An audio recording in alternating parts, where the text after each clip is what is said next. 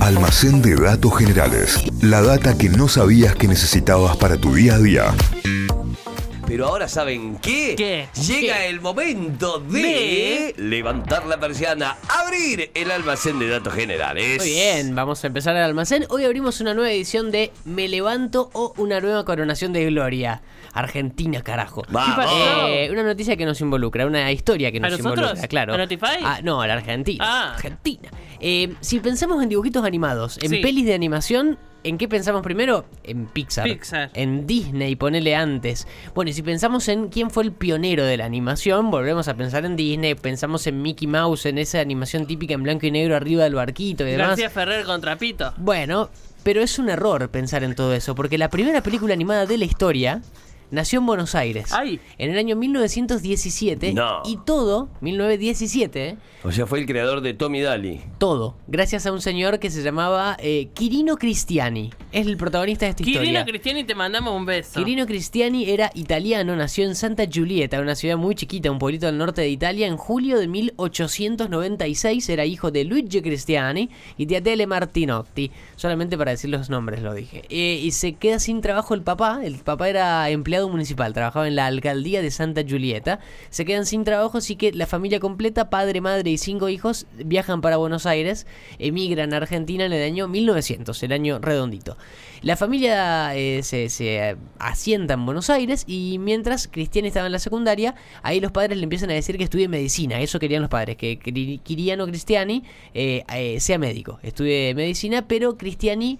Primero que no sabía qué iba a hacer después de terminar la secundaria, lo que sí sabía era que le encantaba dibujar. De hecho, en los últimos años de la secundaria se escapaba de las clases para ir a clases de dibujo. Eh, capo. Sin que supieran los padres esto, obviamente. Muy rápido demostró que era realmente muy capo eh, y consiguió trabajos en distintos diarios de Buenos Aires, diarios porteños, haciendo caricaturas, que era un género muy importante, muy influyente en esa época, porque existían un montón de historietas y de sátiras políticas más que nada. Entonces era súper importante eh, el lugar que le daban los diarios porteños eh, a las caricaturas, a las historietas. Año 1916, Cristiani tenía 19 años, era muy chico, estaba laburando en un diario dibujando estas caricaturas y conoce a Federico Valle. Federico Valle era un empresario cinematográfico del cine mudo de esos años, que también era italiano, que también se había ido a vivir a Buenos Aires, y Valle le ofrece trabajo a Cristiani, a Cristiani para que dibuje caricaturas porque él hacía, era un empresario cinematográfico, hacía cortos informativos. En los primeros cines, pasaba en Argentina y también pasaba en Estados Unidos, había producciones de noticias en formato cine que pasaban antes o del, después de las películas. Porque era otra forma que tenía la gente de informarse por esos años. En ese momento solamente existía el diario en papel. Algunas radios arrancaban recién, pero incluso más adelante las radios arrancaron en los años 20, o sea que en este Claro. momento todavía ni, ni había radio, y era la única forma de, de- de conocer las noticias. Así que estas primeras producciones cinematográficas empezaban a incluir producciones de noticias, que en esa época era una proyección con letras y nada más, no había sonido, nada. Bueno, y lo que le pide Valle, también revolucionario en este caso, que empiece a hacer dibujos para, esas, eh, para esos cortos informativos. Y Cristina empieza dibujando para esos cortos y muy rápidamente Valle le redobla la apuesta y le dice que quería que siga dibujando para esos cortos informativos, pero quería imágenes animadas, no fijas, porque hasta ese momento venía haciendo dibujitos sobre las placas que aparecían. What the fuck, dijo Cristiani. Claro. Pero bueno, se puso a pensar cómo hacerlo y desarrolló un método que sería revolucionario para todo el planeta. O sea, dibujar muchos dibujos, muchos, muchos en mayúsculas, eh, en papel y ponerlos uno atrás del otro para que vayan pasando en, el- en la máquina que pase la cinta de la película para que dé la sensación de movimiento. Concepto que se aplica a los videos de hoy. Cuando hoy hablamos de cuadros por segundo y demás, lo que pensó Cristiani es en hacer esas cantidades Cada uno de los cuadros de esos segundos. Claro, cada uno de los dibujitos distintos, eh, muy, muy rudimentario al principio, pero el concepto era ese, hacer muchos dibujos para hacerle esa sensación de, de- de continuidad, sensación de movimiento.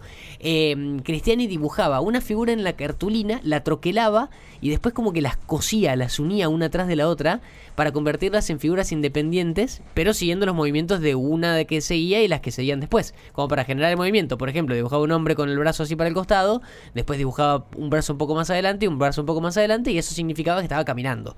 Por ejemplo. Es el concepto básico de la animación que se le ocurre a Cristiani haciendo estos cortos informativos. Hacen un montón de estos dibujos para crear esas animaciones y estrena Valle un corto de sátira política, porque también hizo ese género que estaba muy de moda, que duraba un minuto, que estaba mm, protagonizado en realidad ridiculizando a Marcelino Ugarte, que ese año estaba transitando su segundo mandato como gobernador de la provincia de Buenos Aires. O sea, una sátira del gobernador de la provincia es lo que hace Cristiani con Valle, estos dos eh, socios, en, eh, en- en- con estos cortos informativos.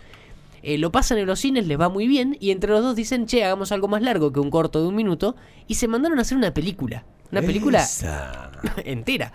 Para eso Valle contrata a varias personas, más que nada guionistas, para que hagan el guion de la peli, y a personas para que se encarguen de hacer maquetas de Buenos Aires, porque la película iba a ser una parodia de Alfonsín, y que iba a transcurrir en Buenos Aires, así que necesitaban hacer edificios como eh, históricos de Buenos Aires.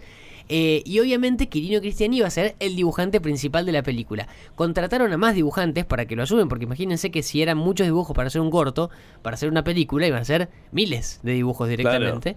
Eh, pero muchos de estos dibujantes renunciaron por el tremendo cantidad de laburo que Claro. significaba dibujar los cuadros por cuadros de la película.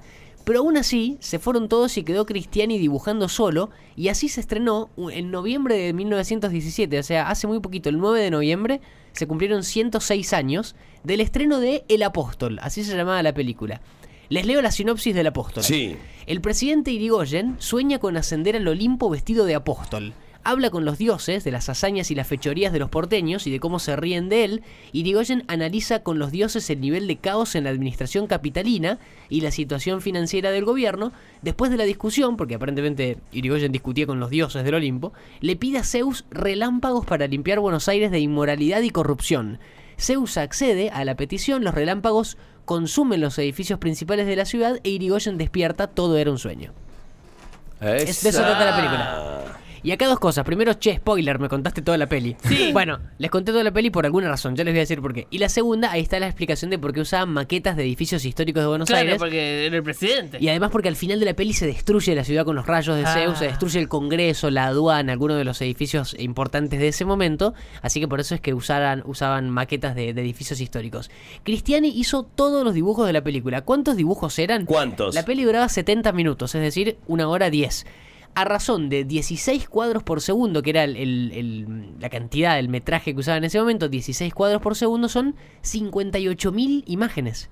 Y 58.000 dibujos individuales. O sea, tuvo que hacer 58 mil dibujos. 58.000 La- dibujos haciendo movimientos, ni siquiera, o sea, tenían que tener una relación uno con el otro. Pa. Todos hechos por el mismo dibujante y todo en muy poco tiempo, porque la peli tuvo menos de un año desde que se la imaginó hasta que se la proyectó por primera vez. Un 9 de noviembre de 1917 en un cine que se llamaba Cine Select Suipacha, en Buenos Aires. Eh, y como se trataba de una historia que transcurría en Buenos Aires, no la llevaron a ningún cine de otro país, de otra ciudad del país. Digo, tampoco es que había tantos cines en Argentina en 1917, pero la peli nunca salió de Buenos Aires. Eh, y así, con esta data que te contamos, estamos para decir que El Apóstol fue eh, la primera película animada de la historia, una película parodia de Irigoyen, fue la primera película de animación de la historia y salió nueve años antes que Steamboat Willie. Steamboat Willie es esa primera peli distribuida por Disney de Mickey navegando en el barco, la famosa imagen de Mickey Sí, como sí. silbando, manejando el timón. Esa es como anunciada como la primera película distribuida por Disney, pero en realidad esta, El Apóstol, la de Quirino Cristiani, salió nueve años antes. Así que debería ser, o es, un prócer mundial de la animación, Cristiani. Claro. Tener una estatua en Pixar. Pero atente porque la historia sigue. El tipo siguió haciendo películas, eh, al año siguiente hizo otra película, estamos hablando que tenía 21 o 22 años, ¿no? El, el tipo. Una peli de un submarino alemán que hundía un barco argentino en plena Primera Guerra Mundial. La peli estuvo un día en cartelera, pero la bajaron, la, la censuraron. ¿Por qué? Porque no querían confrontar con Alemania. Como Argentina estaba declarada neutral en esa Primera Guerra Mundial, no querían eh, tener líos por la película. Así que esta podría ser también la primera película censurada argentina de la historia. Eh, también dibujada por Quirino Cristiani. Estrenó varias pelis más, siguió varias, haciendo dibujos para historietas y demás. Abrió su propio estudio. eh, en donde primero empezó haciendo los dibujos y después cuando Disney empieza a tener mu- mucho avance en la producción de animaciones en el mundo, se empezó a dedicar solamente al doblaje y al subtitulado de películas extranjeras. Y en 1926, la tragedia, porque todas las historias del almacén tienen tragedias, y no tanto para Quirino, o sí, sino más para Federico Valle, el productor que decíamos al principio, porque sufrió un incendio se le incendió por completo el estudio que tenía, perdió la gran mayoría de los equipos que tenía y perdió muchísimas producciones, incluyendo la única copia que existía del apóstol. Oh. No. O sea que hoy es parte de un mito. Claro, eh, por eso les conté toda la peli, porque El Apóstol es una película perdida. Es como el meme de Titanic. It exists only in my memory now. Claro. Porque no, no existe más, porque se, se perdió. De hecho, la mayoría de la obra cinematográfica de Cristiani se perdió en ese incendio y en otro que sufrió, pero la mayoría en ese incendio. Eh, y hoy lo que quedan sí son muchas historietas. Y lo que sabemos de la película, de sus películas y del apóstol, esta que contábamos particularmente de Irigoyen, son por los archivos de su familia, por sus hijos y sus nietos, que mantuvieron así como cositas. algunas imágenes, pero la película en sí no, no, se la, no se la conserva. Y el dato final para cerrar, en 1941 Walt Disney estaba haciendo una gira mundial presentando Fantasía, el musical de Mickey, que lo intenté ver hace poco y era un- bodrio. Eh, estaba haciendo una gira mundial y vino a la Argentina en 1941, Walt Disney. Eh, y sabiendo la historia del apóstol y esta película, la primera de animación, y Quirino Cristiani lo fue a visitar a su estudio y Disney se quedó de cara cuando Cristiani le contó que prácticamente hacía las películas él solo, que dibujaba todos los cuadros él solo. Cuando Disney tenía equipos enormes de dibujantes, Walt Disney le ofrece trabajo en Estados Unidos, le ofrece un trabajo importante en Estados Unidos, en los estudios de Walt Disney, y Cristiani le dijo que no, que tenía su estudio acá, que no quería tener jefes, y rechazó a Walt Disney el tipo. Sacala. Hay un dato extra que es que me lo pasa Luis. A mí me sonaba mucho el nombre y no me daba cuenta de dónde, pero el polo audiovisual de Córdoba se llama Quirino Cristiano. Bueno, ahí está. Eh, Algunos de los homenajes que decíamos. Es, eh, el polo audiovisual tiene un área de animación muy completo, muy complejo, de, de mucho desarrollo profesional y, eh, entre otras cosas, por eso se llama Quirino Cristiani. Está, funciona creo que en un quillo eh, y Sí. como, como locación en sí es un Sí, sí. castillo, una casa un castillo, preciosa. una casa que es una locura. Pero es eh, ese es el lugar físico, pero conceptualmente el polo audiovisual, audiovisual de la provincia es algo de lo que tenemos que estar todos muy orgullosos porque es trabajo genuino en producción audiovisual hecha en Córdoba. Sí. Eh, con grandes películas que salieron en competencia, que están circulando por festivales. Todo eso se produce, se hace acá en Córdoba y tiene este, este gran encuentro en el polo audiovisual Córdoba. Eh, en ¿Está este ¿En momento... un quillo la casa está? Sí, Sí. es espectacular. Eh, en este momento están en festivales El Insomne, Reina Animal, que es la película que en la que actúa Sofía Gala, eh, entre otras tantas que se hacen a través del polo. Y me sonaba mucho el nombre, no me daba cuenta por Claro. qué, y justamente es por esto, porque eh, he cubierto varias cosas del polo audiovisual y, y- y se llama Quirino Cristiani. Cristiani. Bueno, y acá hay que chequear un dato más que tengo porque el tipo era vegetariano y se entera eh, en, en- en los años en los que él estaba laburando y demás y que le estaba yendo bien económicamente que había un hotel que servía solamente comida vegetariana en un quillo, entonces vino un quillo y se compró una casa en un quillo. Así que quizás sea esta casa que estamos hablando. Quizás esta casa que es una casa O sea, espectacular. compró una casa en un quillo y, al- y vivía mitad en Buenos Aires, mitad aquí en Córdoba. Así que es muy probable que algo de relación tenga con esto. Es probable. Eh, trabajó eh, y mientras trabajaba. Si hay alguien del polo escuchando, le, va- le vamos a mandar un mensajito al Dani Santos a ver si nos confirma si esa casa es en la que vivió. Es la que, en la que vivió y la que se compró cuando vino a ese hotel de, de vegetarianos. Eh, y bueno, después eh, siguió trabajando muchos años más, se retiró, pudo viajar a Italia para conocer su pueblito, o sea, para estar de vuelta en su pueblito, en donde le hicieron muchos homenajes, y murió a los 88 años en Buenos Aires, en el año 1984, en mi plena década del 80. Fallecía Quirino Cristiani y su historia completa hoy, el creador de la primera película animada de la historia, sacala Disney. La película se llama El Apóstol, pero no la pueden ir a buscar en Google porque no existe, porque se perdió en un incendio y que y como era una sola copia, no la tenemos nunca más. La historia No. completa.